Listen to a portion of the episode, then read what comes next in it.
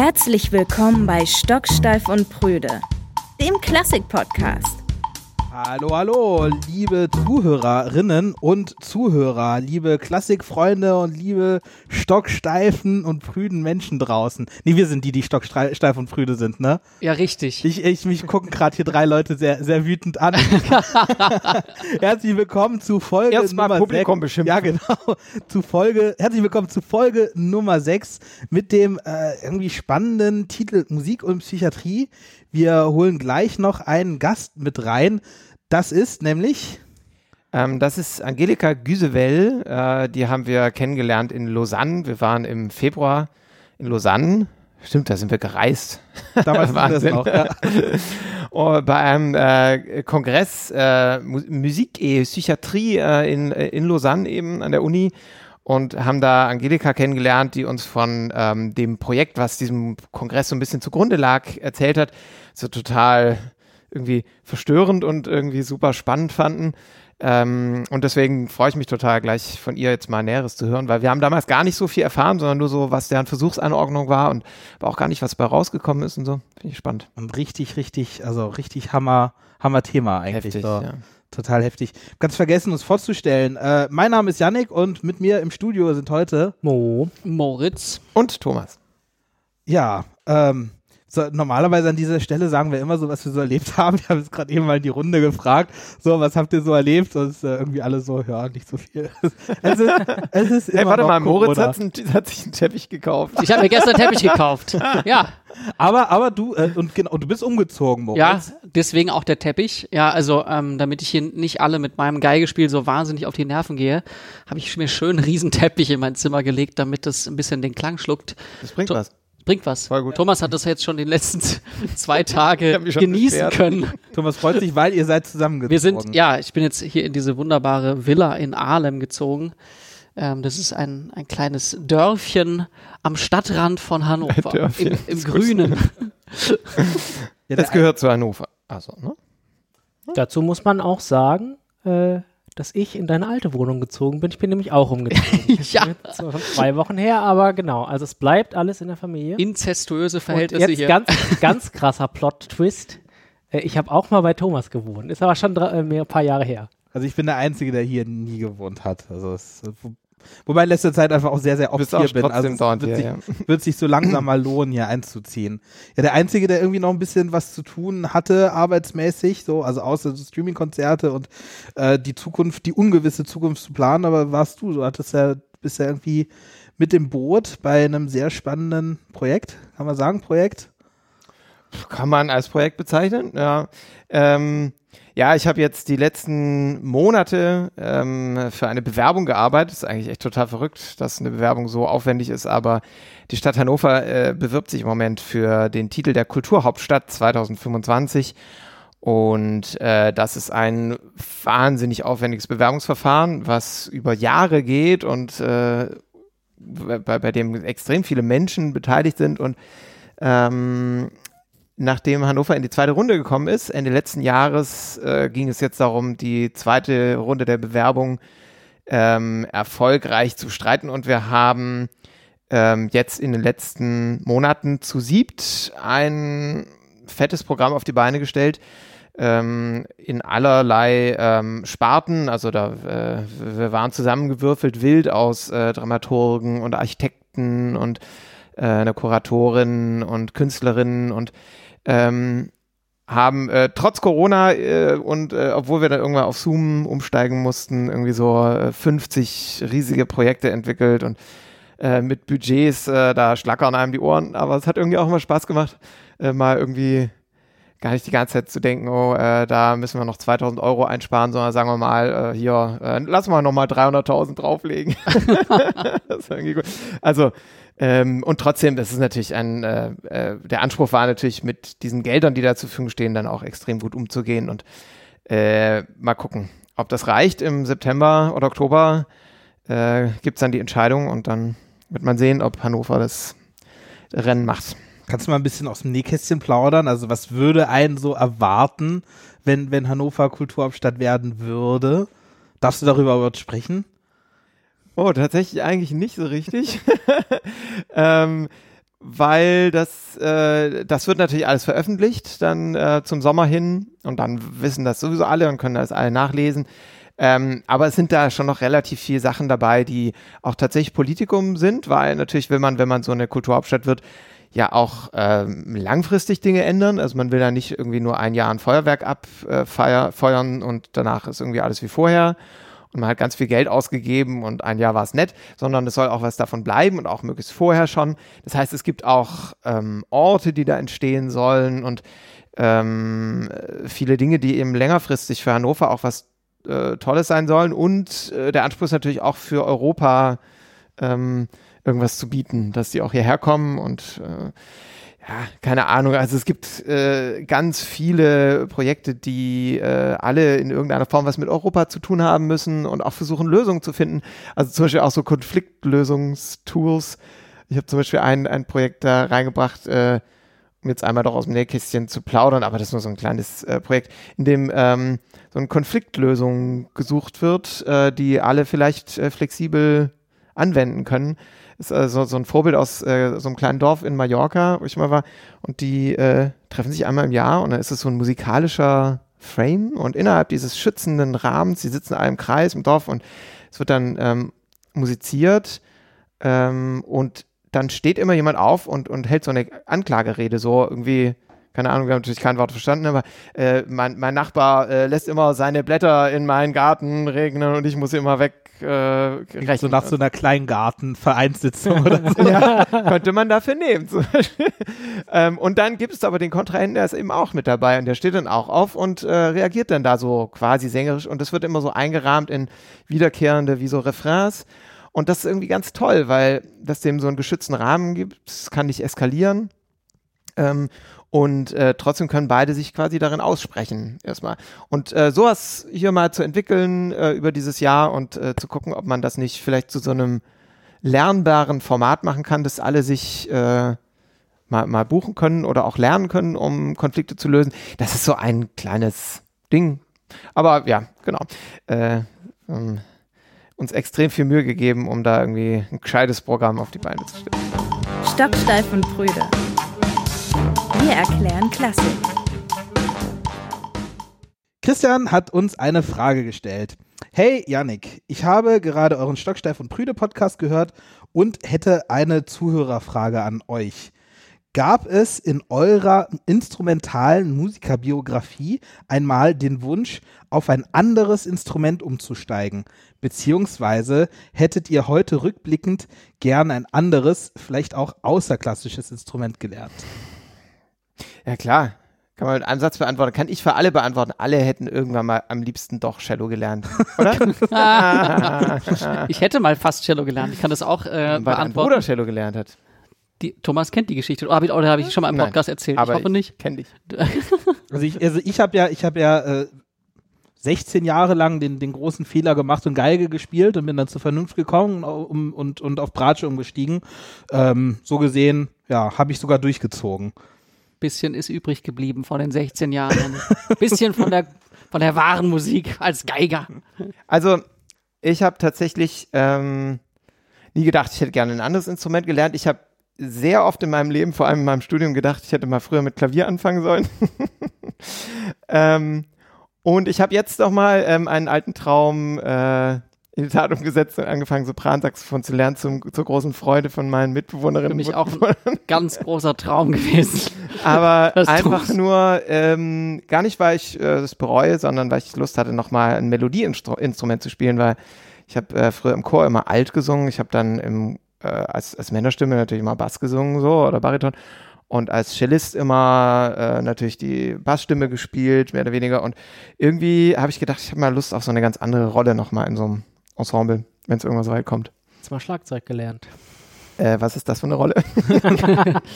Der Ordner. Aber stimmt, das stellt sich diese Frage für einen Schlagzeuger überhaupt, weil ich meine, du spielst ja äh, Naja, also, Instrumente, das stimmt, 30, das stimmt. keine also Ahnung. Ich meine, ich habe also ich habe eigentlich zuerst auch Klavier gespielt und wollte dann Schlagzeug lernen und bin zufällig bei einem klassischen äh, Schlagzeuger gelandet, der mir dann Unterricht gegeben hat. Und ja, klar, also dadurch, dass ich sowohl Rhythmen als auch irgendwie Melodien spiele und so, ist es halt super verschieden.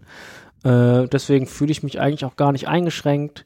Äh, Genregrenzen gibt es eigentlich auch so nicht so unbedingt, wenn man jetzt das Drumset bei mir noch so mit reinzählt, wo ich ja dann auch so nebenbei so meinen Spaß dran habe. So und von daher nö, also passt. Gibt, ist eh kein Ende in Sicht, von daher irgendwie, ja. Man entwickelt sich ja auch in Richtung seines Instruments im Laufe des Lebens. So Das charakterlich. Ich immer, ist das, oder, oder ist das andersrum? Ich meine, sind es irgendwie, wer- werden Flötisten so? Oder waren sie schon immer so? Naja, das ist wirklich eine, ähm, eine spannende Frage, über die wir alle wahrscheinlich schon ganz viel nachgedacht haben. Aber ich denke schon, äh, dass es natürlich Gründe gibt, warum Leute, also warum Kinder irgendwelche Instrumente faszinierend finden. Und das können ganz unterschiedliche Gründe sein. Natürlich irgendwie viel klangliche Gründe, vielleicht aber auch die Rolle, die sie spielen. Und vielleicht, wenn man jetzt äh, Flöte lernt, vielleicht ist man dann jemand, äh, der oder die dann auch irgendwie so ein Ganz gern mal glänzt. ganz irgendwo, mal ne? gern glänzen will, genau. Und äh, dann beeinflusst das, die, das Instrument, das man lernt, ja im Lauf des Lebens einen schon sehr stark, finde ich. Also, weil das ja doch immer eine Rolle auch einfach im Ensemble ist. Wenn du Schlagzeuger bist, bist du irgendwie, hast du einen anderen Job, als wenn jemand Tutti-Geige spielt. So. Ähm, und das ändert, und auch wenn du den ganzen Tag in deiner Übezelle sitzt und Rhythmen übst, ist was anderes, als wenn du ein BOS Violinkonzert übst oder Ja. so. Also irgendwie, das beeinflusst einen ja schon, so wie jeder Job einen ja auch beeinflusst, oder? Also. glaube auch, aber auf der anderen Seite ist natürlich, gibt es schon so einen selektiven Prozess, nehme ich an, oder? Also bei, bei Flöte zum Beispiel, da gibt es halt so viele Leute, die das lernen und dann gibt es im, im Schulorchester zwei oder drei Spots und du hast aber 25 Leute, die das, Das die das Und die spielen und, und, und gar nicht mal so schlecht meistens. Dann im, im Jugendsinfonieorchester noch krassere Konkurrenz und dann äh, im, im, in der Musikhochschule. Also das ist sozusagen nur ein ganz kleiner Teil der Flötistinnen und Flötistin, äh, Flötisten, die am Ende wirklich äh, das beruflich machen. Und ähm, ein bisschen so ist es, glaube ich, bei vielen Instrumenten auch. Also ein bestimmter Typ von, von äh, Geiger oder, oder Bratschist oder Cellist oder wie auch immer ähm, wird dann am Ende auch Berufsmusiker, würde ich auch sagen. Also insofern müssen da schon Charaktereigenschaften vorhanden sein, würde ich sagen. Auf jeden Fall Leute mit Ehrgeiz Mit einer, und mit einer, Durchhaltevermögen, sonst. mit einer strengen Mutti. Stocksteif und Brüder. Bevor wir Angelika dazu holen, vielleicht einen ganz kleinen Schritt zurück, nämlich zu dem, zu dem Projekt, wie wir, wie wir sie überhaupt kennengelernt haben. Haben wir vielleicht auch schon ein bisschen, haben wir schon mal über die Notfallkonzerte gesprochen hier im Podcast? Wahrscheinlich nicht, ne? Also nicht so detailliert. Also irgendwie ist ja ist ja so eigentlich so mein, mein Lieblings, Lieblingsprojekt oder Lieblingskonzept von den Dingen, die wir machen. Da geht es darum, dass wir tatsächlich nur für einen, einen Menschen sitzen, der in der Mitte, äh, Mitte des Streichquartetts sitzt. Und dieser Mensch schreibt uns vorher auf einen Zettel, was sein persönlicher Notfall ist, also was ihn gerade so beschäftigt. Und wir gehen dann, beraten uns und gehen dann musikalisch auf diesen Notfall ein, indem wir zuerst versuchen, ihn irgendwie improvisatorisch darzustellen und auf der anderen Seite dann äh, in ein Stück der klassischen Quartettliteratur überleiten, welches so eine Art, also ich will jetzt nicht Heilung sagen, weil dann kriege ich immer Ärger, aber ähm, so eine Art, ja, so eine Linderung oder irgendwie so einen positiven Ausblick geben soll. Ein Gegenmittel irgendwie, ne? Gegenmittel, genau, so musikalisches Gegenmittel. Und äh, total spannend. Und, und da haben wir eben, Angelika kennengelernt, weil wir in, in Lausanne halt eben beim, bei einem Kongress einen Vortrag gehalten haben über die Notfallkonzerte und halt eben auch ein Notfallkonzert gegeben haben. Und äh, lustigerweise hat sie uns jetzt heute auch noch eine, zwei Ausschnitte geschickt, die jetzt so ein, so ein, jemand aus dem Publikum hat mitlaufen lassen. Und dachten wir uns, das ist doch eigentlich das perfekte das äh, perfekte Musikstück für unser Lieblingsstück in dieser Woche.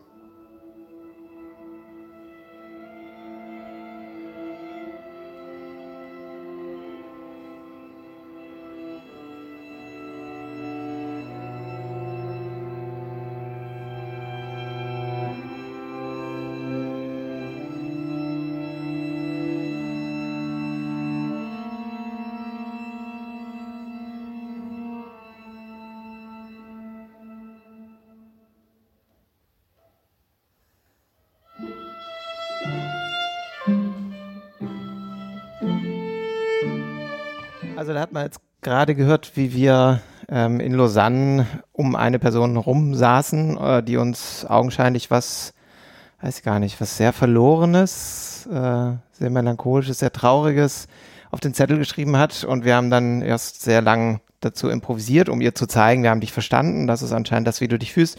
Und das war jetzt gerade ein kleiner Satz Mendelssohn als Gegenmittel. Dann noch mit äh, Anne und äh, Johanna. Dann Stimmt, Moritz war ich war leider nicht dabei. Ich wäre so gern mitgekommen nach Lausanne. Ja, wir können jetzt nur mutmaßen, was es war. Also gut, wenn wir es wüssten, was auf diesem Zettel stand, dann würden wir es nicht sagen. Nicht, das auch nicht sagen. Das ist, weil ich meine, muss ja auch sagen, die Leute schreiben ja auch wirklich sehr, sehr persönliche Sachen dabei. Sehr heftige echt Sachen. So ein paar Dinge, die einen dann schon auch echt schlucken lassen. Ähm, ja, ich glaube auch so was sehr verloren ist. Ich finde dieser dieser Mendelssohn-Satz ist so, den den sparen wir auch, sparen wir uns eigentlich so in so einem Notfallkonzert auch immer so ein bisschen auf für so einen Notfall. Man denkt so, oh, da würde das jetzt richtig passen, weil der einfach eine, eine so schöne heilende Wirkung hat irgendwie. So was Tröstendes, wenn man irgendwie untröstlich ist, ne? dass man einen so umarmt und sagt, wir sind einfach bei dir, das ist jetzt halt einfach schlimm. So. Aber ich weiß auch gar nicht mehr, was da der Notfall war. Aber schöne Impro geworden. Das ist ja irgendwie hört man ja, wir hören ja so gut wie nie, was wir da improvisiert haben, später nochmal. Nee, ist ja immer, wir nehmen es ja nie auf, sind ja. immer weg. So. Ja. ja. Ja, und jemand, der sich auch sehr viel mit Heilen, mit klassischer Musik beschäftigt, ist Angelika. Hallo Angelika. Hallo.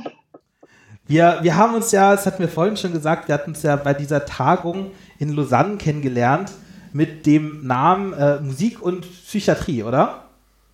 Ganz genau. Das war die Tagung, die wir im Anschluss an ein Projekt zum gleichen Thema im Februar organisiert haben in Lausanne. Und du hast ähm, eigentlich Psychologie studiert und aber auch Musik, äh, bist Pianistin und äh, bist jetzt unter anderem an der, an der Hochschule in Lausanne, an der Musikhochschule in Lausanne. Und äh, was sind denn so, was sind denn so deine Hauptaufgabenfelder? Womit beschäftigst, beschäftigst du dich?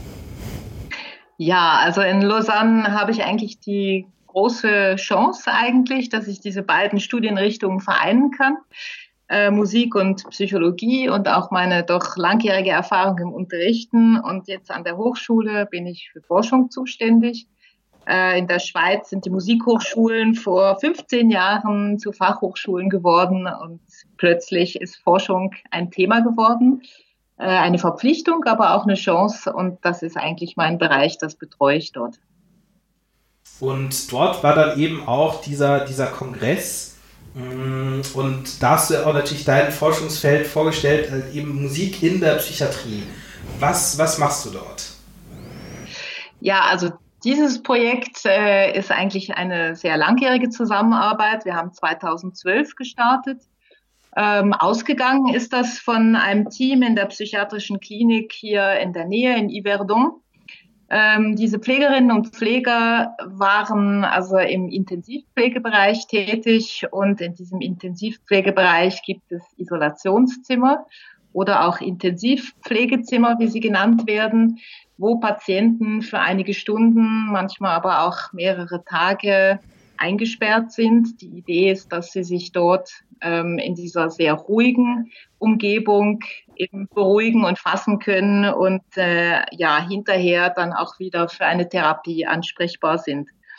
Und äh, dieses Einsperren in diese Intensivpflegezimmer ist natürlich ethisch etwas fragwürdig, umstritten jedenfalls, auf jeden Fall. Einerseits ist es eine Pflegemaßnahme, aber andererseits wird jemand zum Teil gegen seinen Willen eingesperrt.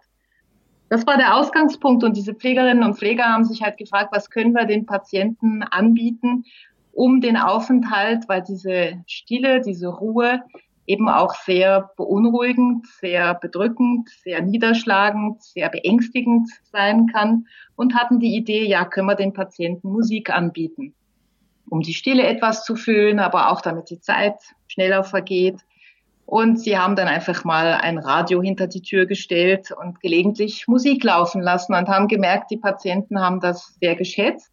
Das Problem am Radio ist eigentlich, dass dann der Patient wiederum eigentlich keine Möglichkeit hat, selber ähm, zu entscheiden, wann will ich Musik hören, welche Musik möchte ich hören. Und das war der Anfangspunkt. Können wir in diese Isolationszimmer einen Musikplayer installieren, wo der Patient selber entscheiden kann, will ich Musik hören, welche Musik möchte ich hören, wann möchte ich sie hören, wie laut soll sie sein und so weiter. Und dann haben wir angefangen, das zu entwickeln. Und das hat recht lange gedauert. Wir haben das am Anfang doch unterschätzt, äh, diese technische Entwicklung. Also muss ich diese Isolationszimmer so vorstellen, dass außer einem Schaumstoffmatratze, einer Decke eigentlich dort nichts sein darf. Nichts, was der Patient kaputt machen könnte und womit er sich dann auch gefährden könnte. Also sicher kein Musikplayer, sicher kein iPod, kein irgendwie ein gewöhnliches eben Gerät. Auch keine Kabel, keine Ohrhörer, nicht. Und wir haben diesen Player dann so entwickelt, dass er jetzt in die Wand integriert ist. Ähm, und es ist so eine Kunstharz-Oberfläche mit einigen Tasten, die man so antippen kann. Und in der Wand oder hinter der Wand sind dann ähm, äh, na, wie sagt man, der Capteur, äh, Entschuldigung, ich bin halt was französisch gewickelt, Sensoren, genau. Und äh, außerhalb des äh, Intensivpflegezimmers ist dann halt ein Tablet-Computer, wo die Musik drauf ist. Und das ist jetzt in äh, vier Krankenhäusern, drei hier in der Gegend installiert, auch in einem Krankenhaus in Frankreich und wird intensiv genutzt von den Patienten und Patientinnen eben, sie haben da wirklich die Möglichkeit, etwas Autonomie zurückzugewinnen. Und da ist eine Auswahl von 20 Musikstücken äh, drauf. Also ja, dann kamen dann eben bei der Auswahl dieser Musikstücke alle möglichen, soll ich sagen, Kommentare von den Pflegerinnen und Pflegern. Also es ging dann schon darum, welche Musik. Wir haben dann versucht zu mischen zwischen klassischer Musik, Filmmusik, etwas Jazz, etwas Folkmusik. Aber natürlich, was auch immer man bei 20 Stücken auswählt, es ist immer was dabei, was dann eben nicht so passt. Klassische Musik hat dann auch recht viel Widerstände oder Fragen aufgeworfen. Das hören doch unsere Patienten gar nicht. Das ist nicht die Musik, die sie kennen. Äh, das möchten sie dann nicht hören. Ja, und wir haben das dann trotzdem probiert und haben die Musik in vier Kategorien eingeteilt. Da gibt es die fröhliche Aktivierung, dann gibt es Nostalgie, dann gibt es die Ruhe und es gibt Spannung. Das sind sehr grobe Kategorien des emotionalen Gehalts, damit dann die Patienten, je nachdem, was ihrem momentanen Bedürfnis entspricht, selber wählen können. Brauchen sie jetzt eher etwas Ruhiges? Brauchen sie jetzt etwas Spannungsgeladenes? Und das war eigentlich der ganze Ausgangspunkt. Und an dem arbeiten wir seit 2012. Erst die Entwicklung und jetzt die Phase, es ist vorhanden, es ist implementiert und jetzt haben wir eine Studie gehabt, was wird gehört, in welchem Moment, äh, welche Kategorie wird vielleicht von welcher Art von Patienten bevorzugt und auch äh, wird das dann von Pflegerinnen und Pflegern und Patienten vielleicht genutzt als Ausgangspunkt für Gespräche, für einen Austausch, für etwas, was sie teilen können, was vielleicht mit der Klinik, mit der Krankheit nichts zu tun hat. Wow. Ja, das recht lange geredet, aber nee, das ist ja auch total spannend. Die Vorlage geboten, jetzt habe ich halt erzählt. so soll es sein. Ja, das ist ja verrückt. Wir haben das ja auch damals schon thematisiert. Wir haben ja uns ähnliche äh, Grundgedanken so über diese vier verschiedenen äh, Charaktere, äh, die du gerade erwähnt hast, äh, ja auch mal gemacht, als wir das Dating-Konzert entwickelt haben ähm, und überlegt, was, könnte, was können denn eigentlich so Grundemotionen in Musik sein äh, haben uns dann acht irgendwie auch so aus den Fingern gesogen und dann konnten die Leute ja mit so einer App äh, wählen, was, was, welche Stellen in dem Konzert ihnen am besten gefallen haben und dann sind sie am Schluss in einzelnen Zimmern gelandet, äh, in denen sie dann quasi zu ihrer Stimmung da die passende Musik äh, gehört haben. Irgendwie lustig, irgendwie die Verwandtschaft zwischen diesen Projekten. Ähm, aber da haben wir natürlich sofort gesehen, äh, wie die, wo die Leute gelandet sind und bei euch interessiert uns jetzt natürlich echt äh, brennend, was denn die Ergebnisse waren. Also wie war das denn? Äh, haben die Patientinnen und Patienten denn ähm, viel klassische Musik gehört? Haben sie vor allem andere Musik gewählt? Was ist rausgekommen? Also ähm, was man mal erst sagen kann, die Patientinnen und Patienten haben eher die Kategorie als jetzt ein bestimmtes Stück gewählt. Mhm. Also in jeder Kategorie sind ja fünf Stücke und sie haben eher ruhige Musik oder Spannungs und haben dann eigentlich die fünf Stücke hintereinander weglaufen lassen oder sie haben halt wieder unterbrochen. Also wir haben nicht das Gefühl, dass ganz gezielt Stücke gewählt wurden, sondern mehr äh, emotionaler Gehalt. Und ansonsten muss man sagen, äh, wir haben dann eben Grafiken, das können wir jetzt halt hier da nicht so gut zeigen, wo dann ausgewertet wird, wie ist quasi das Hörprofil von einzelnen Patientinnen und Patienten. Das sind 60 jetzt in unserer Stichprobe ungefähr, wo wir das haben. Und da sieht man wirklich auch, dass jeder Patient anders mit der Musik umgeht. Es gibt Einzelne, die haben ein einziges Mal drauf getippt und nachher nie wieder Musik hören wollen. Andere haben zwölf Stunden am Tag Musik laufen lassen. Dann gibt es diejenigen, die vor allem nachts gehört haben, diejenigen, die vor allem tags gehört haben. Es gibt welche, die haben eine Kategorie, also zum Beispiel Spannung, extrem bevorzugt. Andere haben einen breiten Mix gehabt. Dann gibt es wieder die, die am Anfang ganz wenig und dann immer mehr gehört haben und das Umgekehrte. Also eigentlich kann man sagen, es gibt keine Regeln sondern unsere Idee, dass der Patient gemäß seinem Bedürfnis die Freiheit hat zu wählen, was er möchte oder was sie möchte, entsprechend den momentanen Bedürfnissen, das hat sich genau bewahrheitet und irgendwelche Gesetzmäßigkeiten lassen sich da nicht feststellen.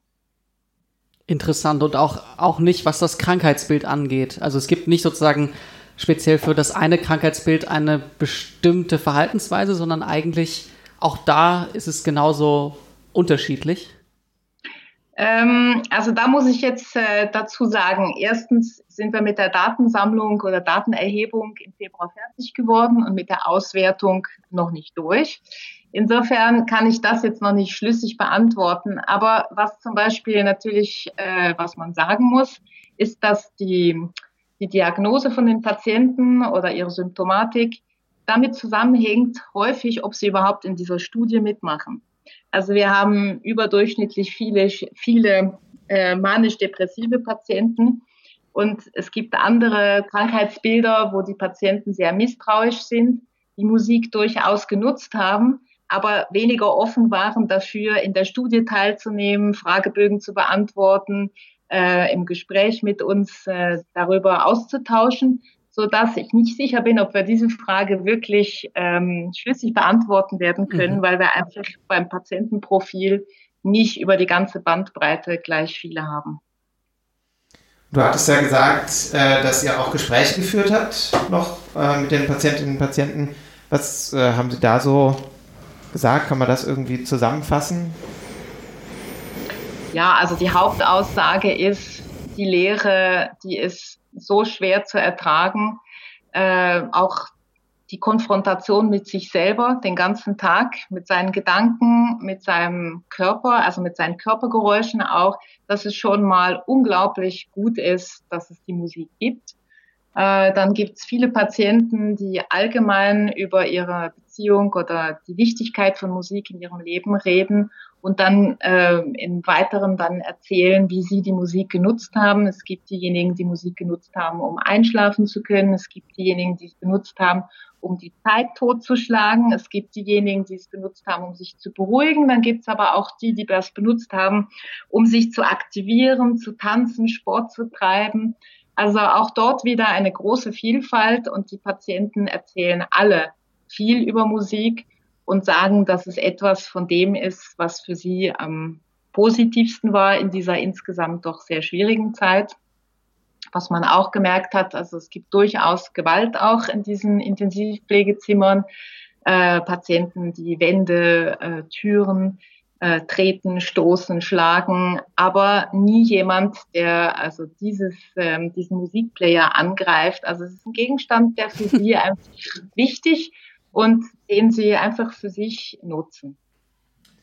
Ihr habt ja auf, auf eurer Homepage eine, eine Simulation dieses Musikplayers, dass man mal so ein bisschen rum, rumspielen kann und, und gucken kann, was, was für Stücke sind. Ich würde gerne einfach mal eins, äh, eins anspielen, nämlich ein Stück aus äh, der Kategorie freudige Aktivierung.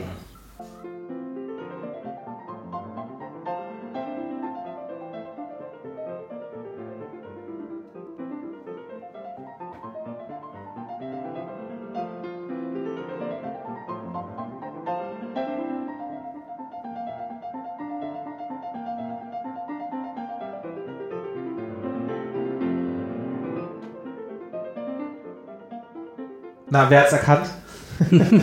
Klavier. Klavier. äh, ich habe es natürlich sofort erkannt, ich habe nachgeschaut. Äh, italienisches Konzert von Bach, der dritte Satz. Und von wem gespielt ist jetzt die Frage? Das, ah, das weiß ich nicht. Das, Okay. äh, aber ich glaube, das ist in dem Fall vielleicht gar nicht, gar nicht unbedingt so relevant. Aber Da äh, bin ich ganz sicher. Könnte Glenn Gould sein, aber bin ich ganz sicher. Ist es nicht. Ist es nicht. Ah, es brennt, okay. Ja. Ja, interessant. Also ich finde, ich finde überhaupt diese, diese Herangehensweise ist, dass man, dass man überhaupt so, so, so Kategorien für die Musik findet, äh, machen gar nicht so viele. Und das passt eigentlich ganz gut rein. Wollen wir vielleicht direkt auch mal das nächste Beispiel, Nostalgie, einmal reinhören, was das so sein könnte.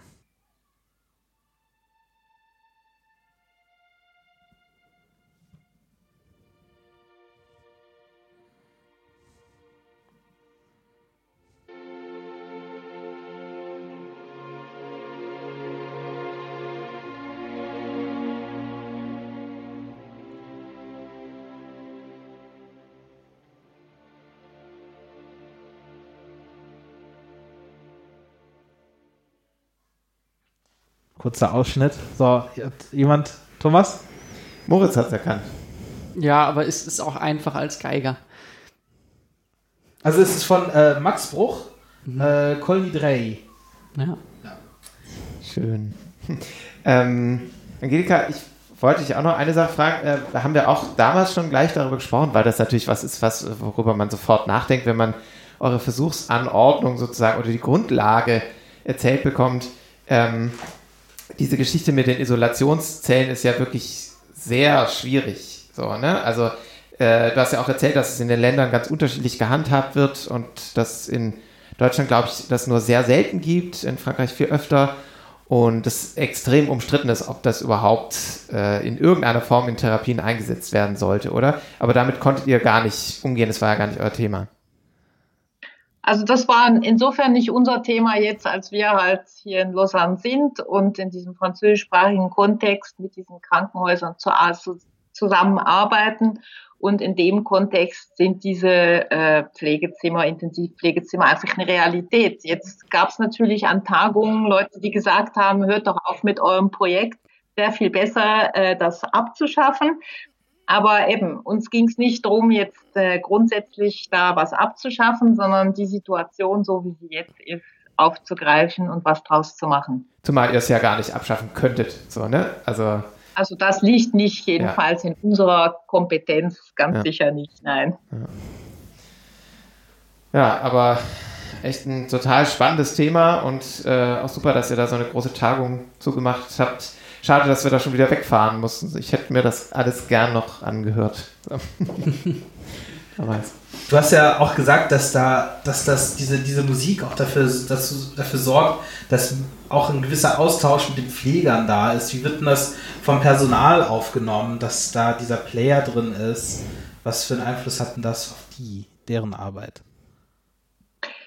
Äh, da würde ich sagen, auch hier wieder sehr unterschiedlich. Es gibt Pflegerinnen und Pfleger, die selber auch einen Bezug, einen großen Bezug zur Musik haben und darüber gerne austauschen. Es gab auch Pflegerinnen und Pfleger, die haben diese Musik, die hatten dann eine CD gebrannt am Anfang oder einen USB-Stick, dass die das dann im Auto viel angehört haben, weil sie gesagt haben, wir müssen die Stücke ja auch kennen und dass die dann also zum Teil ihre eigenen Lieblingsstücke hatten. Also es gab Pflegerinnen und Pfleger, die haben sich in diese Sache voll hineinbegeben. Für andere war das sehr viel abstrakter. Sie hatten vielleicht auch nicht so den Bezug zur klassischen Musik.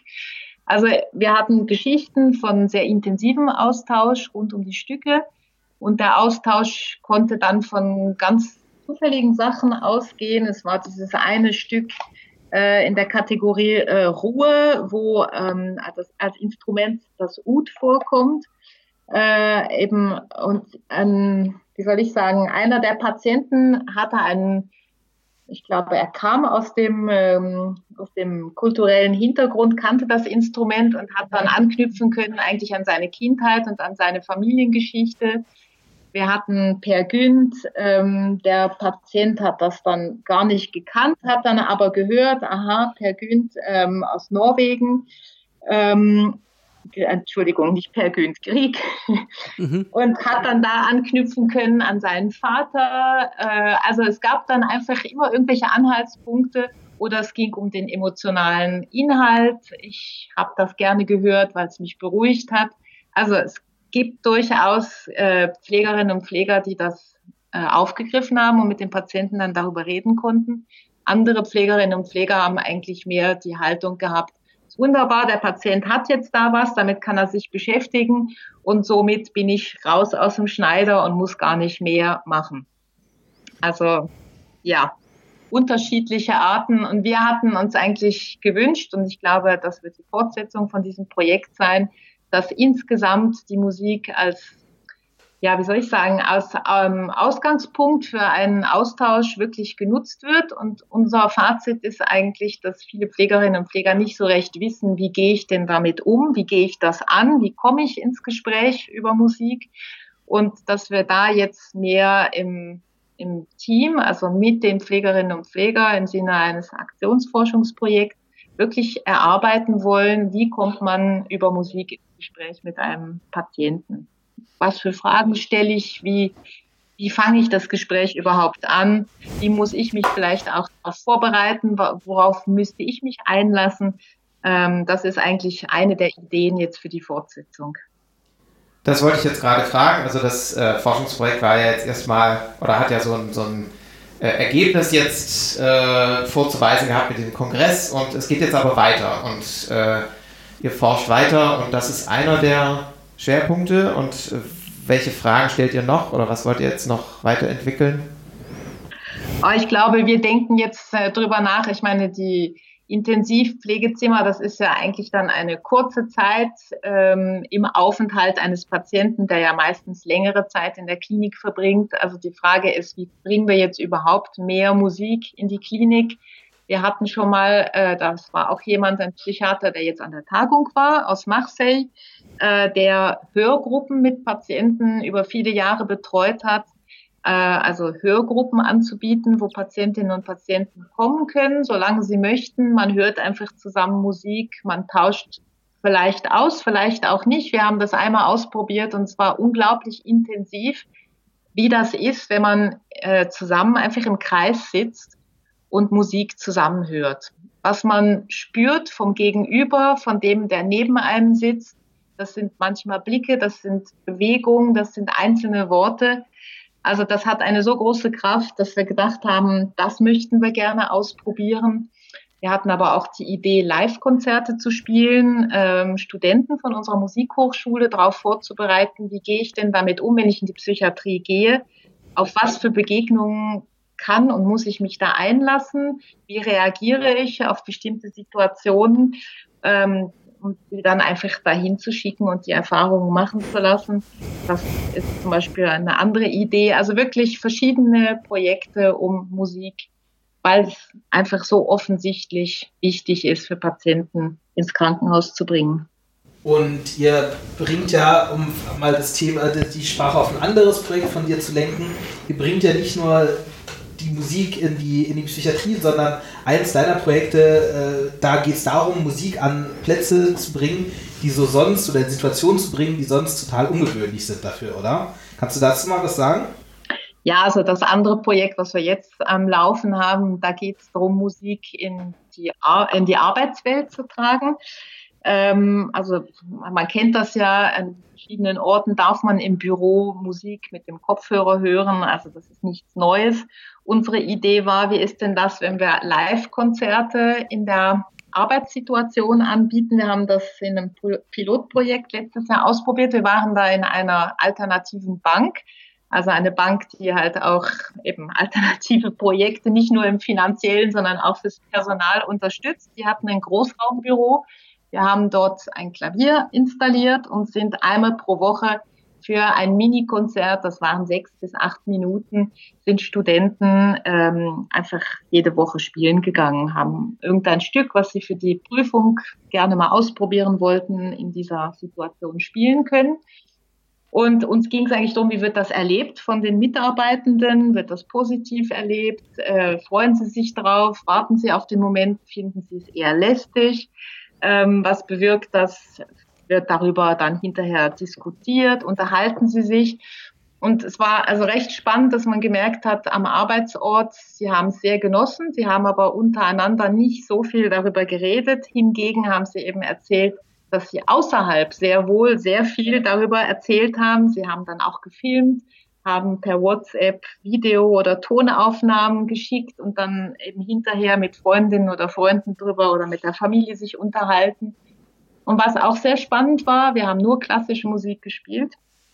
Das eigentlich am Anfang haben wir einen Fragebogen verteilt, was hören diese Leute?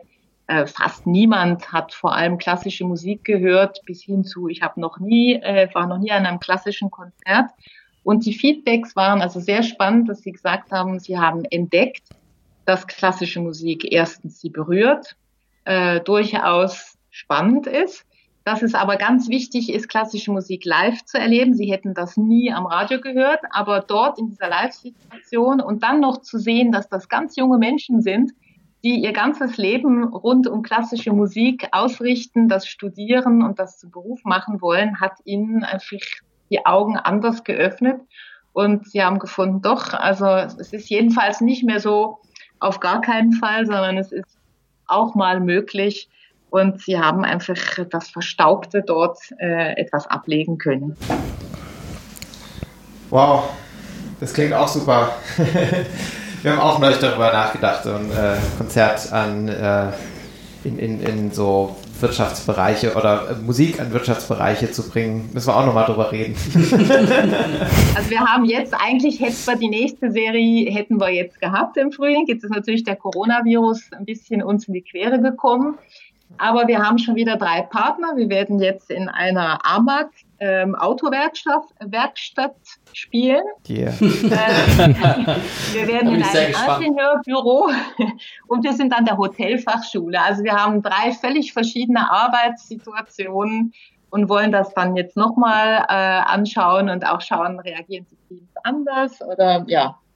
Also das kommt dann sicher ab September hoffentlich, wenn der Virus uns das zugesteht.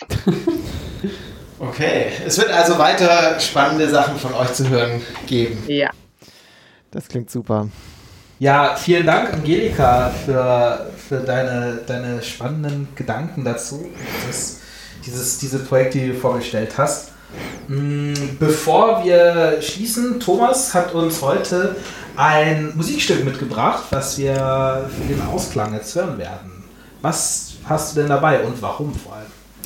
Äh, ich habe ein Chorstück mitgebracht. Ich äh, leite ja unter anderem den Chor der Universität Hamburg. Im Moment nicht, aber normalerweise schon. Ähm, und äh, Chormusik ist ja auch was, oder, oder äh, die Musik von Stimmen, ähm, äh, die Musik, der Klang von Stimmen, was, was Menschen sehr stark auf eine ganz besondere Art berühren kann.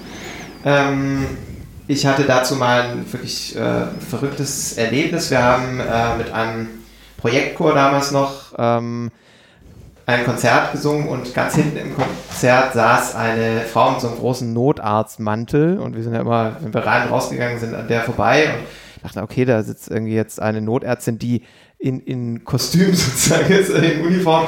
Das ist irgendwie äh, strange und äh, die hat äh, uns danach angesprochen und hat gesagt, sie ist ähm, Notärztin und arbeitet bei der Bundeswehr. Als Notärztin und ist in Afghanistan stationiert. Und ähm, sie hat gefragt, ob sie eine Aufnahme von diesem Konzert haben kann.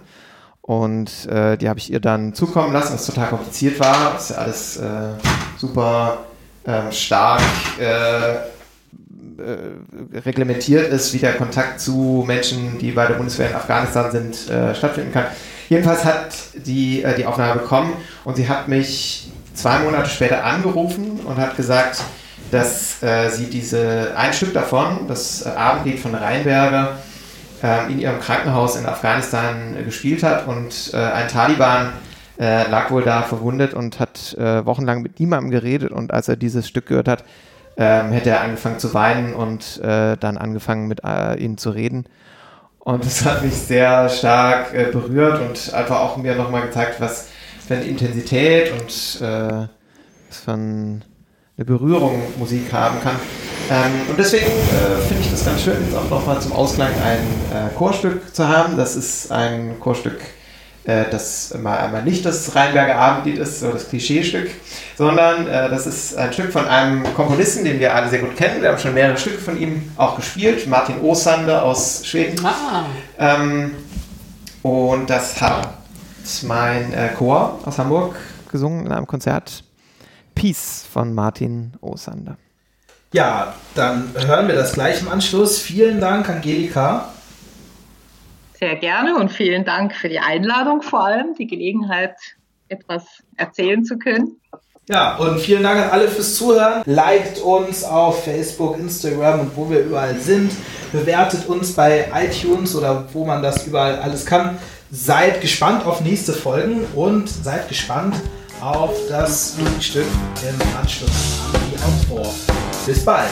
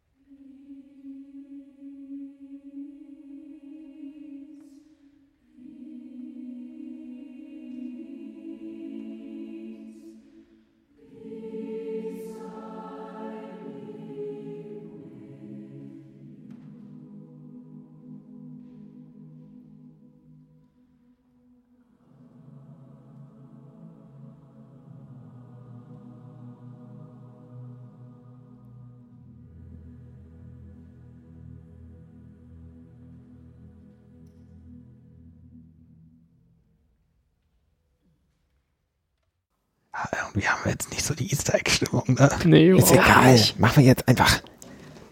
Ich weiß auch nicht, wie ich Mal das flüstern soll. Doch klar. Komm, Maud, du hast noch was Ja, der aus der Schweiz. was erzählt? Ja, ich war ja für zwei Jahre auch in der Schweiz zum Studieren. Und die Schweizer und ihre Forschung, das ist schon was ganz Spezielles.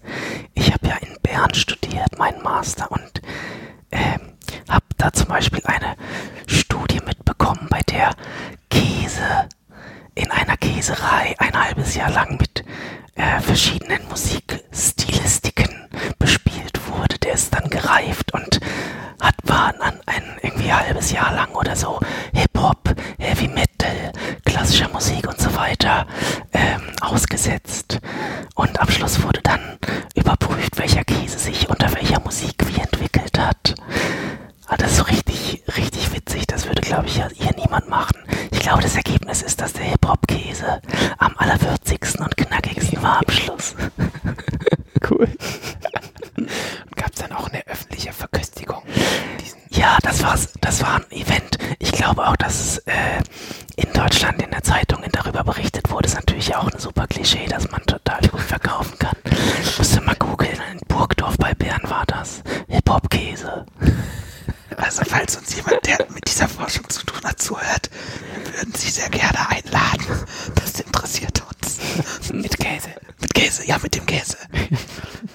Verkostung in Ahlem.